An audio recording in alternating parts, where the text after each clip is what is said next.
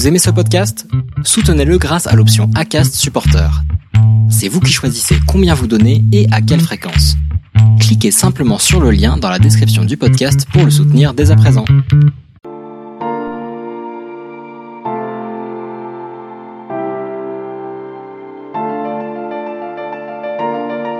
Embarquement immédiat, tout un monde de passionnés.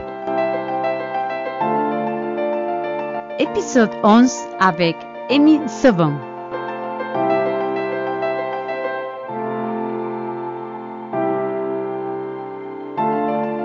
La priorité numéro un en ce moment, c'est se protéger, protéger les autres en fait de ce virus et essayer de, de le propager le moins possible. Donc, de toute façon, cette situation, tu peux pas la contrôler. Donc, Mm. euh, mets ton énergie sur ce que tu peux faire. Et ça changera rien finalement d'être euh, négative et de toujours se dire que tu peux pas nager parce que ça va durer un petit moment. Fais ce qu'il faut justement tous les jours pour pallier à, à cette situation.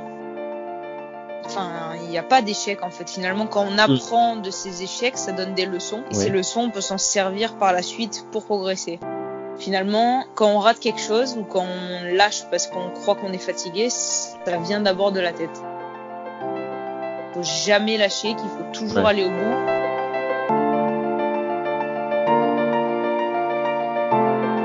Je suis parti à la rencontre d'Amy Seban, triathlète internationale, première mondiale de sa catégorie sur l'Ironman et qui vit sa passion à 200%. Très présente sur les réseaux sociaux, elle nous partage ses 30 heures d'entraînement par semaine, ses motivations, mais aussi ses échecs qu'elle transforme en force. Comme nous tous, Amy Seban vit cette période de confinement et va nous apporter ses conseils et la manière dont une sportive de haut niveau vit ces moments si particuliers. Comme vous le verrez, cette rencontre a été riche en enseignements. J'ai rencontré une athlète avec une force mentale étonnante et une philosophie de vie qui colle avec nos valeurs. Comme le dit Amy Seban, rêvez en grand, travaillez dur et soyez patient car vous y arriverez.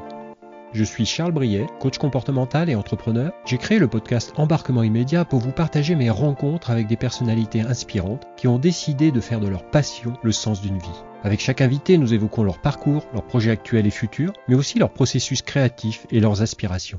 Sans plus attendre, je retrouve Amy dans des conditions d'enregistrement à distance dont vous excuserez la qualité. Bonjour Amy.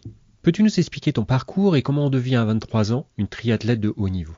Avec plaisir. Donc j'ai commencé le triathlon à l'âge de 19 ans. Donc quand j'étais petite, j'ai toujours fait euh, pas mal de sport hein, avec mon père. Euh, on faisait de la course à pied, du vélo, du tennis. J'ai fait beaucoup de tennis et puis je faisais de la course à pied justement pour avoir un peu de condition physique euh, pour être meilleure justement sur un terrain de tennis. Et puis je me suis je me suis blessée au genou. Donc bon, je me suis dit que au lieu de rien faire, j'allais peut-être un peu nager, un peu faire du VTT. Et puis bah ça, ça a donné du triathlon. D'accord, la passion est venue comme ça. Ça a été quoi le premier déclic alors? Euh, le premier déclic, j'ai fait une course à pied que j'ai gagnée. Donc c'est une course à pied un peu euh, à Saint-Raphaël euh, dans la dans la forêt quoi, hein. une course de de quartier mais que j'ai Ouais, gagnée. Ça bah, ça m'a envie de donner donner envie de voir un peu ce que ce que je pouvais faire dessus et puis bah, j'ai pris goût à j'ai pris goût à nager, j'ai pris goût à- au plaisir de l'effort donc euh, j'en suis venue au triathlon.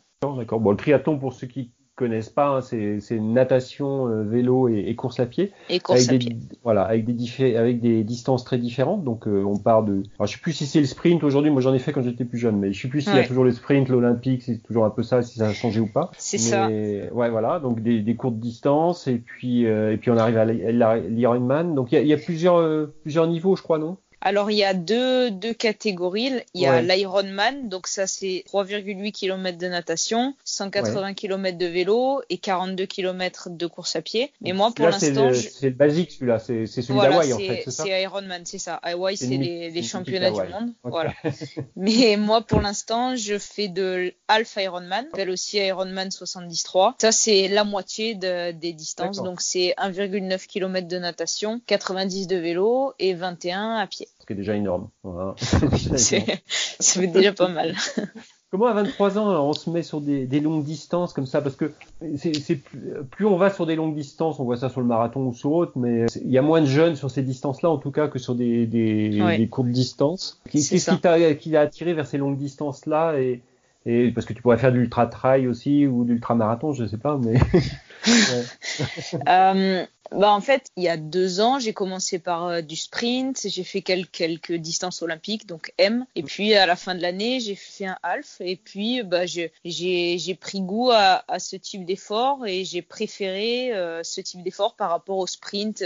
Vu que j'ai commencé un peu tard, en fait, ça allait un peu trop vite pour moi, j'avais pas forcément énormément de vitesse par rapport aux meilleurs sur courte distance, donc tout simplement, j'ai préféré des efforts un peu plus longs, quoi content, ouais, parce que maintenant ça va très très très vite hein, sur les, les très courtes distances. C'est quoi aujourd'hui? C'est quoi aujourd'hui? Il faut être plus nageuse ou... Parce que alors sur les courtes distances en tout cas, mais c'est quoi? C'est d'abord, je sais pas. Euh, en fait, oui, sur, sur les sur les courtes distances, euh, en fait, si t'es pas bon nageur, tu perds trop de temps, tu peux jamais revenir après euh, en vélo ni en course à pied, alors que sur euh, sur format plus long, ça laisse un peu plus de temps, on va dire, pour revenir après à vélo et course à pied. C'est quoi tes points forts Alors, points forts, je sur les trois, dirais que j'en ai. en fait, j'en ai pas forcément. Je venais plutôt de la natation. J'ai beaucoup, beaucoup travaillé en natation et finalement, je me rends compte que j'arrive plus ou moins à égaliser euh, les, les, trois disciplines. Donc, je dirais que je suis plus une athlète euh, complète, on va dire, plutôt qu'avoir un gros point fort. Donc, tu es à peu près toujours à la même position dans tes, dans tes compètes, du coup, c'est ça? Je suis toujours plus ou moins en fait classé pareil dans, dans les dans les mhm. trois. Peut-être faut que je, je progresse euh, encore à pied sur le semi pour euh, c'est là que je perds un peu des places, on va dire. Comment tu puisses ta force mentale? Alors le mental est important pour toi, tu le mets en avant sur euh, sur tes vidéos, sur voilà, tu, tu, tu, publies beaucoup hein, sur YouTube ou YouTube, partout, Instagram. D'ailleurs, Instagram, ouais, j'ai vu. Et il y a de plus en plus de sportifs d'ailleurs qui, qui publient maintenant, c'est c'est plutôt bien. Ouais, c'est plutôt bien. Et comment tu puisses ta force mentale? Tu dis que sur le l'Ironman c'est c'est 80% de mental et, 20% en de fait, physique. En fait, je, je dirais que j'ai pas forcément de, de qualité physique, mais mhm. c'est juste que ben, je pense qu'à partir du moment où on sait qu'on va faire quelque chose, une fois que la tête elle a décidé, le, le corps y suit en fait. Et voilà, je, je, je me dis que si je j'ai décidé de le faire, bah je vois pas pourquoi j'arriverais pas à le faire. Donc finalement, c'est comme je le dis, c'est 80% mental et 20% mhm. physique parce que le, le, corps y suit en fait. Ça, je le vois dans mes entraînements euh, ainsi que dans mes courses. Finalement, quand on rate quelque chose ou quand on lâche parce qu'on croit qu'on est fatigué, ça vient d'abord de la tête. Moi, c'est ce que j'ai remarqué. Mais tu te blesses aussi quand même, toi. Est-ce que c'est pas ton mental qui est trop, qui, qui t'emmène trop, qui emmène ton corps trop hmm. loin des fois, je sais pas. ça fait un petit moment que je suis pas blessée. Donc euh, voilà, après je fais bien attention à tout ça quoi. C'est ça, c'est plus quand j'ai commencé parce que j'avais quelques bon, quelques faiblesses euh, on va dire mhm. musculaires et tendineuses et je me suis pas mal blessée euh, euh à cause de ça, mais maintenant j'ai beaucoup travaillé là-dessus donc euh, c'est un point super important aussi à, à, à faire attention quoi. Et ta dernière compétition, c'était en Malaisie, c'est ça? C'était juste avant le, ah, voilà, début hein, de, C'était le, le, le, 23 février en Thaïlande. Ah, en Thaïlande, pardon. C'est ça, Thaïlande, première course de la saison et euh, on ne sait pas quand quand il y aura les suivantes quoi. Donc finalement, je suis plutôt contente d'avoir déjà une course euh, en 2020. et n'étais pas très contente de cette course-là En fait, euh, c'était un c'était un peu compliqué parce que on a pris la décision d'aller d'aller faire cette course en décembre. Donc, sachant que ma saison 2019 s'est arrêtée en novembre, ça mhm. faisait vraiment pas beaucoup de temps entre mm, mm, la coupure, la reprise et faire une prépa. Donc je savais en fait que finalement la Thaïlande ça allait pas être la course où j'allais faire euh, mon meilleur chrono on va dire ou améliorer euh, mes performances. Mais je me suis dit que je pouvais quand même euh, faire une bonne place chez les femmes et peut-être gagner la, la catégorie. Donc voilà, je savais plus ou moins à quoi m'attendre en termes mhm. de, de, performance euh, physique et chronométrique, mais je suis quand même contente parce que j'ai gagné la, la KT, ce qui me donne euh, bah, pas mal de points, voilà, pour le classement euh, mondial en fin d'année, quoi. Donc c'est c'est très bien. C'est très bien. Félicitations. C'est quoi tes objectifs alors de alors c'était quoi tes objectifs de l'année? Parce que là je pense qu'il va être revu mais c'est de te qualifier alors c'est as fait Nice l'année dernière c'est de refaire Nice c'est de c'est euh, sur euh, sur Alpha Ironman chaque année les championnats du monde c'est dans un endroit différent. L'année dernière les championnats du monde étaient à Nice et mmh. là cette année c'est en Nouvelle-Zélande donc ce sera le 28 novembre en Nouvelle-Zélande. D'accord, donc, a priori, euh, tu devrais le faire. voilà, j'avais déjà pris la, la qualification euh, parce que j'ai gagné ma KT en Turquie l'année dernière. Donc, euh, de toute façon, j'étais, je, je suis déjà qualifiée depuis 2019 pour les championnats du monde de cette année. Du coup, si moi, ce que j'aimerais, c'est bah voilà finir à la plus haute marche du, du classement dans ma KT à la fin de l'année. Mhm. Et pour ça, il faut que je gagne trois courses dans ma catégorie. Donc Ouais. ça m'en fait déjà une de gagner, c'est pas mal. Bon, c'est bien. Euh, voilà, maintenant il reste à voir euh, Tu devais comment faire peux faire, Barcelone, voilà. euh, tu devais faire Barcelone en mai, donc Ouais. c'est ça?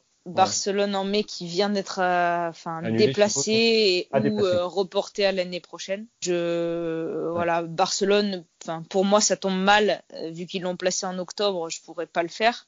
J'ai le Luxembourg le 16 juin, donc va reste à voir. Ça, Voilà, va être, j'ai- ça va être compliqué à mon avis aussi. j'ai ouais. quelques doutes, hein, mais je pense que la prochaine, du coup, ce sera sûrement Vichy en août. Donc ça, a priori, je pense que ça devrait le faire. Euh, ça me laisse un petit peu de temps pour euh, refaire une bonne prépa euh, d'ici là. Oui, oui, complètement, complètement. C'est quoi tes plus grandes joies, tes, tes plus grandes joies de triathlète, de sportif? Ça a été quoi ta plus grande joie? Qui t'a procuré en tout cas le- la plus grande satisfaction? Après, j'irai chercher les difficultés avec mais- Ouais.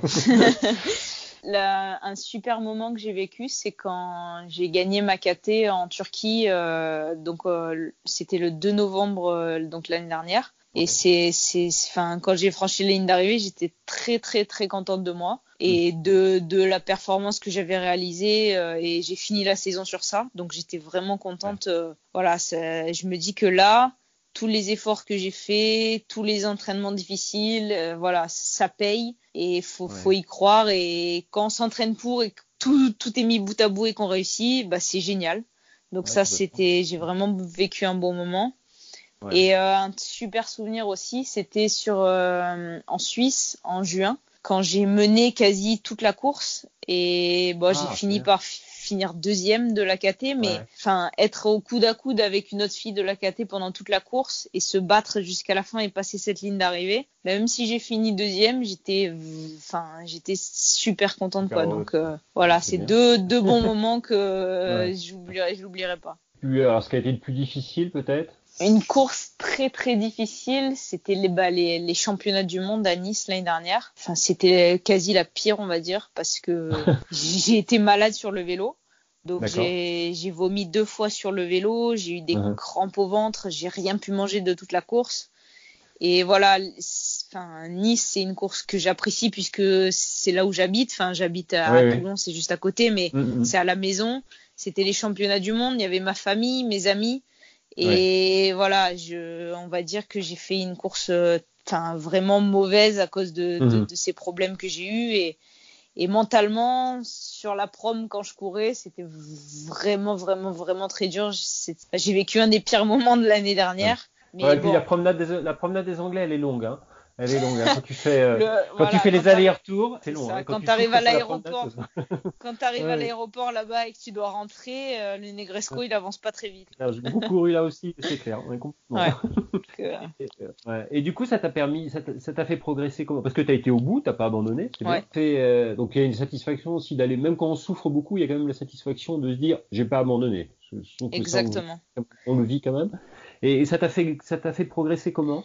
Moi, je pense qu'il y a jamais, enfin, il n'y a pas d'échec en fait. Finalement, quand on apprend de ces échecs, ça donne des leçons. Et Oui. ces leçons, on peut s'en servir par la suite pour progresser. Dans cette course, en fait, finalement, j'ai- rien fait de. Une fois que je l'ai analysé, j'ai rien fait de mal. C'est juste que je- vraiment, j'ai été malade, quoi. Donc, j'avais pas vraiment de choses à me reprocher, mais euh, j'en tire quand même une leçon. C'est juste, voilà, qu'il faut jamais lâcher, qu'il faut toujours Ouais. aller au bout sauf vraiment si c'est bon euh, blessure et qu'on va se faire très mal en continuant bon là c'est pas intelligent.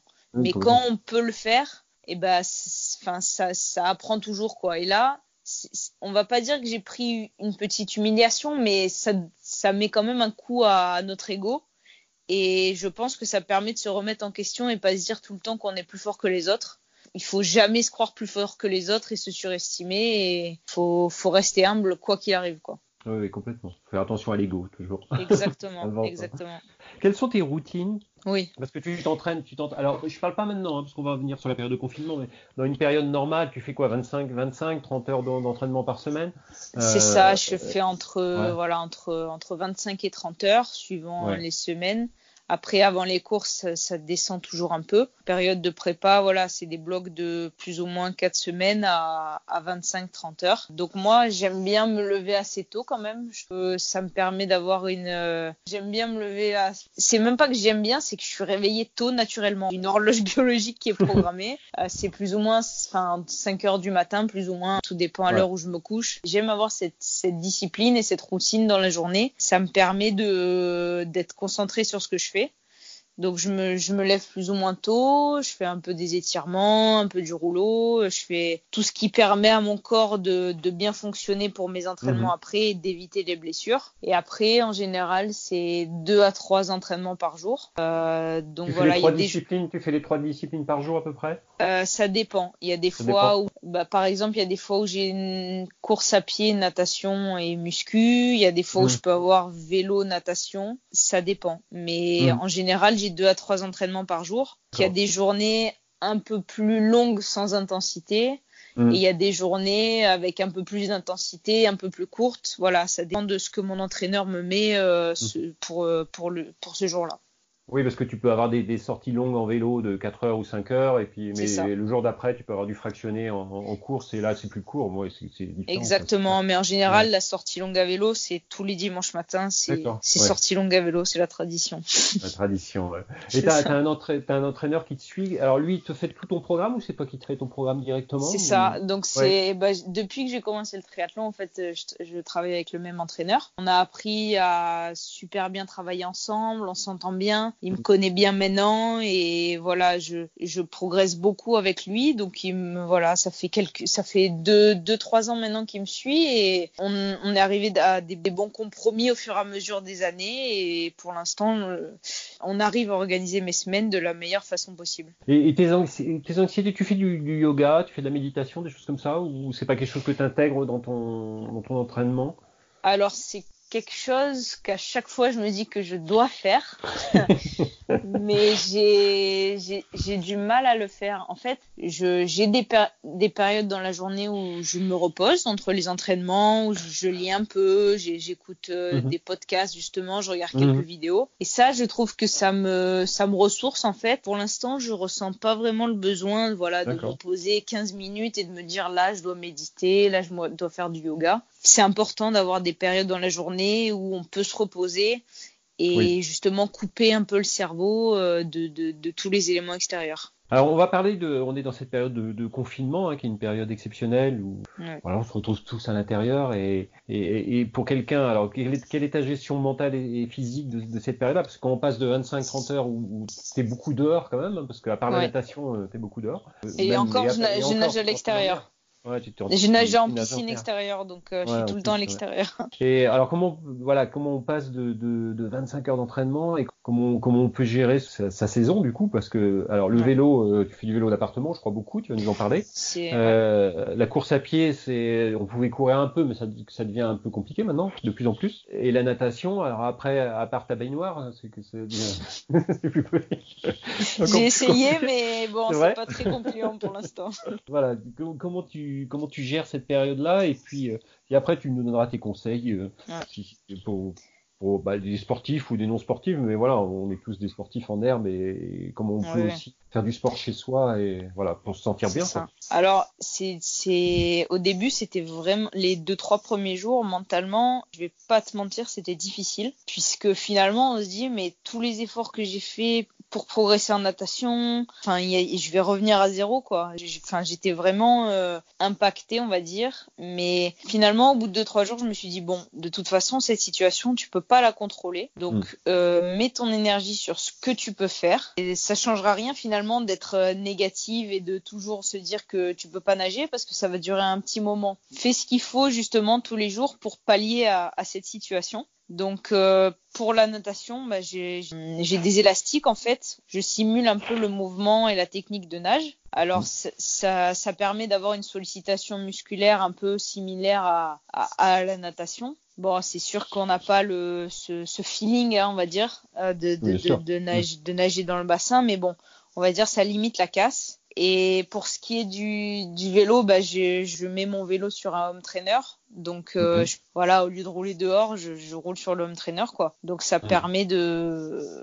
En fait, il faut faire attention parce que d'un côté, si on essaye de faire trop de home trainer, on peut se blesser. D'une part Oui. parce qu'on transpire beaucoup, donc euh, déshydratation, blessure musculaire.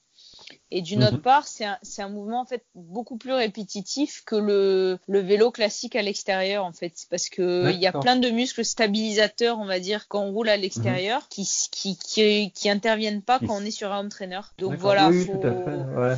Mhm. faire attention à ça, faut, faut écouter son corps. Et course Mhm. à pied, bah, on, on a le droit hein, apparemment de, de courir une heure à l'extérieur euh, dans un périmètre de D'accord. un kilomètre de chez soi. Donc Ouais, euh, voilà, c'est ce que je fais. Hein, je- quoi. Voilà, c'est ça. Je fais, je fais des allers-retours et je sors toujours Ouais. avec ma petite autorisation.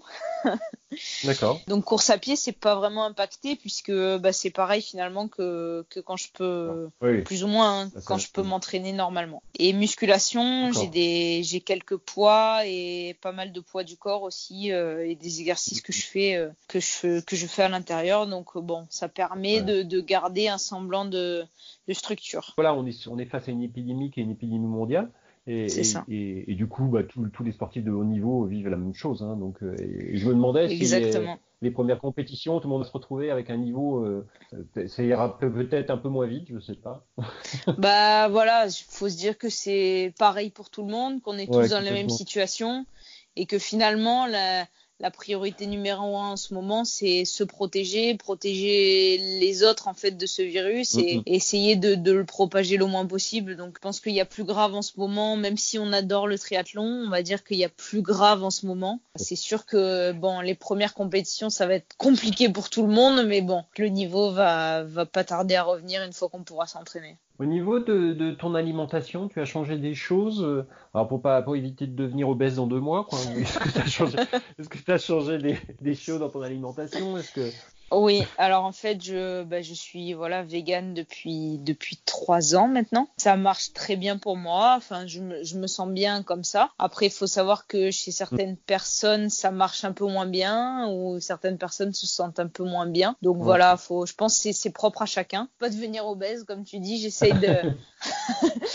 Je m'écoute beaucoup en fait. Si j'ai faim, je mange et si j'ai pas faim, ben, je vais pas me forcer. En général, voilà, je, je réduis un peu les apports caloriques. Mais c'est difficile en plus parce que quand on fait rien et qu'on est à la maison, on a tendance à, à un peu plus manger justement. Donc euh, c'est le, c'est le piège parce qu'en c'est fait c'est on un dépense- piège. on marche beaucoup moins, on dépense beaucoup moins de calories, même si on, si on, on court un petit peu autour de sa maison ou si on fait un Ouais. peu de et si on fait des mouvements de la musculation à la maison, ben on marche moins, on dépense moins de calories de toute façon. C'est ça. C'est une Ouais. compensation aussi, je pense, dans des périodes difficiles comme ça, où, où on se dit, voilà, on a envie de compenser un peu le soir, euh, on voit qu'il y a les, les consommations d'alcool qui ont augmenté, de chips et de chips, etc. Donc, chocolat, je pense, ouais, c'est un- c'est mental, hein, de toute façon. On va chercher un Mhm. peu de réconfort dans, dans l'alimentation, mais personnellement, j'arrive à, enfin, je suis quelqu'un qui est assez discipliné, on va dire, et pour moi, c'est c'est pas compliqué, voilà, de me dire bon bah là, tu vas dans cette période-là, tu vas manger un peu moins, bon bah je, je m'y Mhm. fais quoi.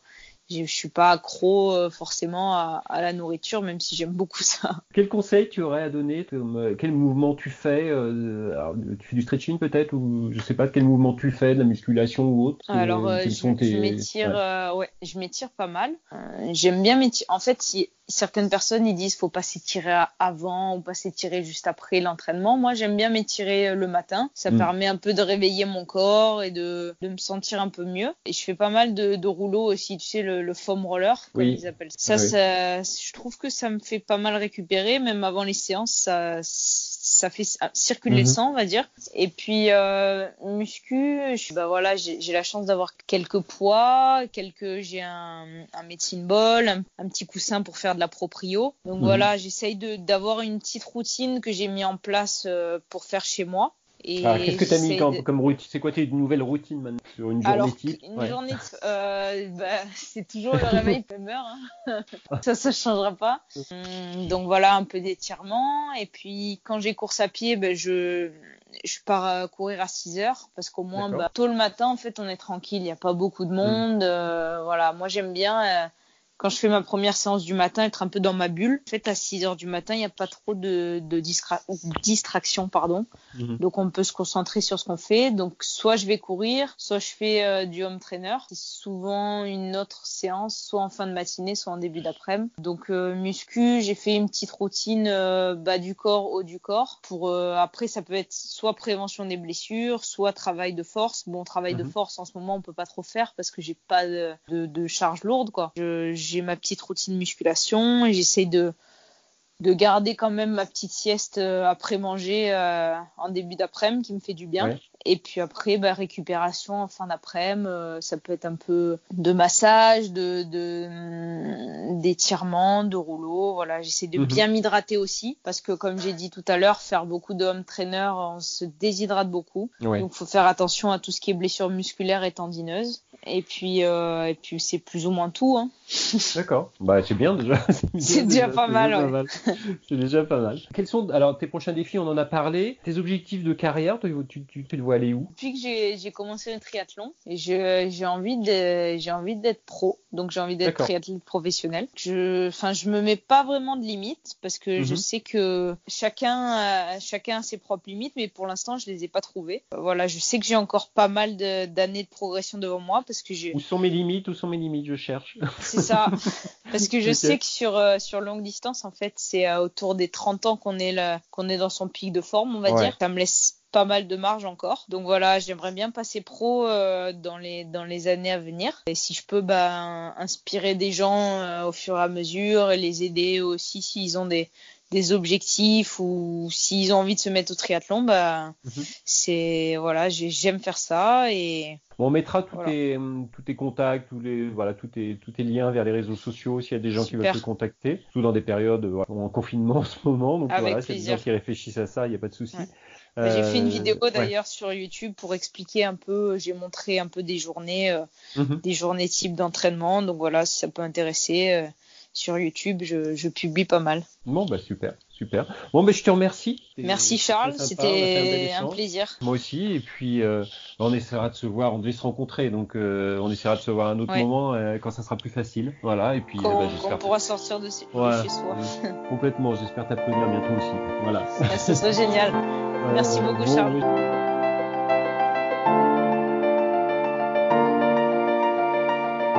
Sport, c'est un peu la métaphore de la vie. Persévérer quand ça devient dur. Ne jamais rien lâcher. Et se relever après chaque obstacle. N'écoutez pas les personnes jalouses qui vous critiquent et vous jugent. Car vous ne serez jamais critiqué par quelqu'un qui fait plus que vous, mais toujours par quelqu'un qui en fait moins. J'espère avoir pu vous donner une idée de qui j'étais, de ma vie et de mes objectifs.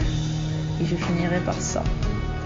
Rêvez en grand, travaillez dur et soyez patient, car vous y arriverez. Embarquement immédiat est maintenant terminé. J'espère que cet épisode vous aura plu et inspiré, que ce soit pour vos projets actuels ou futurs. L'émission a été réalisée par une équipe qui m'entoure. Je remercie Maïté pour ses reportages photos sur nos rencontres, sa patience, nos équipes de post-production. Merci à Daniel Murgui-Thomas et la boîte à images pour ses précieux conseils. Abonnez-vous et retrouvez toutes les notes de l'épisode, les références de l'invité sur le site embarquement immédiat tout attaché du 6 podcast.com. Vous pouvez me joindre sur les réseaux sociaux, je réponds à tous. Maintenant, si vous aimez notre podcast, la meilleure façon de nous soutenir est de mettre 5 étoiles et un commentaire sur Apple Podcasts, iTunes et les autres plateformes d'écoute. C'est très important pour nous.